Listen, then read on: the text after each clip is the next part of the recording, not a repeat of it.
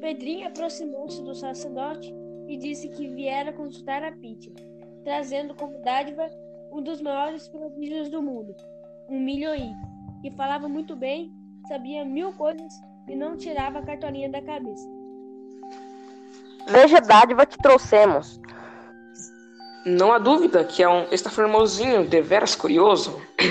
Aceitamo-lo como donativo ao santuário. Chegou afinal a hora da consulta.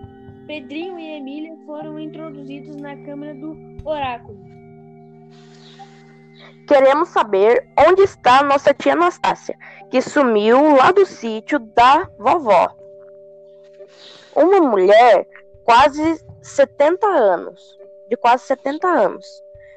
Lenço de ramagens na cabeça, mestra em bolinhos. Rodrigo venceu a ferocidade do monstro de Guampas. Pronto, era só aquilo. Pedrinho e Emira retiraram-se desapontadíssimos.